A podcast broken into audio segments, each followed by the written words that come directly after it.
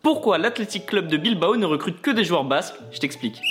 Aujourd'hui, les clubs sont prêts à dépenser des millions et des millions d'euros pour recruter les meilleurs joueurs de la planète, mais c'est pas le cas du club de Bilbao. Alors pour la petite anecdote, les fondateurs de l'Athletic Club de Bilbao, ils sont pas basques, ils sont même pas espagnols, ils sont anglais. 1911, il y a un scandale qui éclate en Copa del Rey. Suite à ça, les dirigeants du club décident qu'il n'y aura plus que des joueurs basques dans l'équipe ou des joueurs formés au club. Rien d'autre. Suite à ça, tu peux penser que le club aura un peu de mal à avoir du niveau, mais pas du tout, il remporte tout au niveau régional et tout au niveau national. Trop fort. À ce moment-là, l'Athletic Club de Bilbao est le club phare en Espagne. En 1950, le club revoit ses exigences.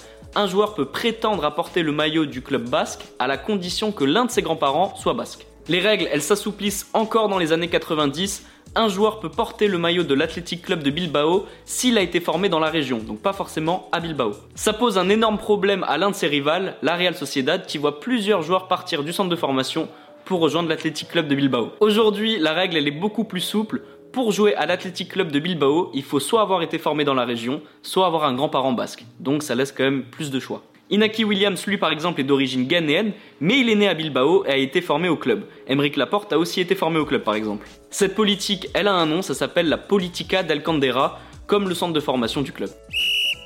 Les amis, rendez-vous demain, même heure, même endroit pour un nouvel épisode. Si ça t'a plu, n'hésite pas à t'abonner, activer la cloche, liker et surtout mettre 5 étoiles.